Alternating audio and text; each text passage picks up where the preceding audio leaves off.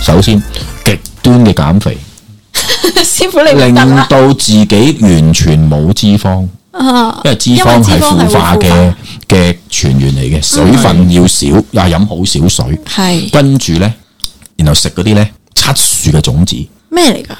漆樹，即係呢，以前呢。某啲植物唔係啊，嗰嘅種子啲船咪驚生鏽係嘅，咪喺個水嗰度長期浸住鹹水嗰度掃一種油漆上去嗰度嚟嘅哦，嗰個漆漆樹嘅嘅嘅嘅成分嘅油上去上面，等到佢唔會生鏽，唔會腐化嘅，好樹勁係嘅。佢將嗰咁樣佢唔會佢生將鏽嗰一嘅，樣嘢，即係其實係飲落一肚種毒物嚟嘅，即係嚴格嚟講係毒，梗係啦，係毒啊！唔會令到啲細菌唔夠膽入嚟嘅。嗯佢好輕微咁食，長時間咁食，食到自己個胃啦、辣腸啦啊啊，令到佢唔會再有細菌啊，慢慢慢性中毒啱啊，跟住再食多隻種子，令到自己蠟化蠟化。其實你成為一個肉身嗰個金身咧，個過程其實好唔人道嘅，好唔人道嘅。啊但咁係科學解啲釋真就係、女真女係自己主動去做唔呢係啊，樣因為佢嘢，哋覺得成為一個金身就係一個得到得到，亦都係一個榮耀。誒哦，其實喺日本已經禁止咗嗰啲僧人去令自己成為一個金身，一個、一個一個嗰啲金身法，係㗎。係因為佢哋知道原來一個慢性自殺，嗰、個慢性自殺係超過十年，哇，超過十年。唔痛苦嘅咩？真係呢單嘢。佢咁佢哋苦行僧啊嘛，哇！呢、個真係宗教狂熱者呢一樣嘢係我理解唔到。佢哋苦行僧啊嘛，即係佢由想自己成為一個金身嘅時候就開始極端嘅減肥，死食自毒己藥，蠟化自己。啊！將自己立咗變咗做一個公仔，慢慢地你因為長時間唔夠營養啦，係、啊啊食物唔夠啦，慢慢地枯萎而死。真係枯萎喎，佢真係植物咁樣。係啦，將自己植物化咯，簡單啲講，啱噶。跟住但係好多係失敗嘅，腐爛嗰啲冇講啦，即係爛咗啊！就即係咁辛苦，原來係失敗嘅。提早死咗，啊好多呢啲呢啲啊，早死咗啊，頂唔順嗯啊，又有乜都有。咁啊，其實個過程好痛苦嘅。嗯啊，咁成為咗金身之後，就會擺喺個佛寺度入邊當咗係有人招供牌貨奉嚟㗎啦咁啊嘛。係樣，招牌貨嚟㗎嘛但係佢已經人都走咗咯所以依家係日日本係禁止咗啲人做呢啲嘢嘅，但係喺誒中國大陸咧，嗯都仲有呢啲咁嘅喎，人會去做呢啊樣做嘢呢。啲嘢，因為佢冇禁止嘛。哦，咁都係。師傅，你有冇見過我哋呢個宗教有咩宗教狂熱者？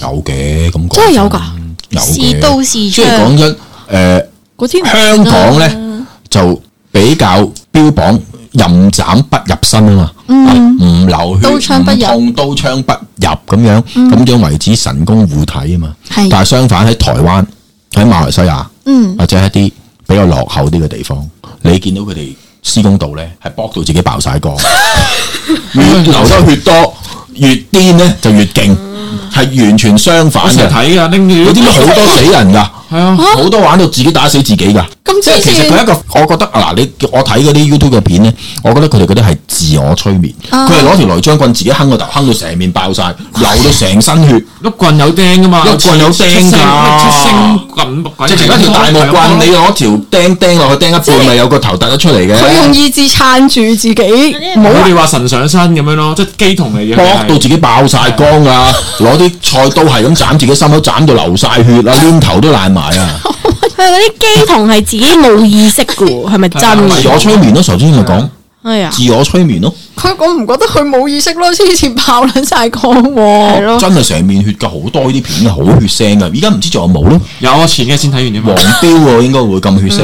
冇黃標，冇唔黃標，係即係，我覺得係咪因為香港始終受嘅教育唔同，啲頸人死理性自己嘅啲，身體係啊係啊係啊，就即係正如之前好似啊，我同 friend 傾偈啦，即係私底下傾開偈話，以色列同誒、呃巴勒斯坦嗰個打仗，咁以色列咪話好多猶太人係即刻喺世界唔同各地飛翻翻嚟嘅，國撐個國家。係啦，。撐過國家。跟住我都話，咁如果香港打仗有邊個會喺外國飛翻翻嚟撐香港？咁其其實實真其實嚇有啲踩界嘢啦，呢啲就係啦冇錯啊早幾年嗰單事件其實都表現到啊嗯好愛香港嘅一面啦。不過只不過啊個結局係令人好好痛心啦，冇係錯咪？係咪冇先？錯。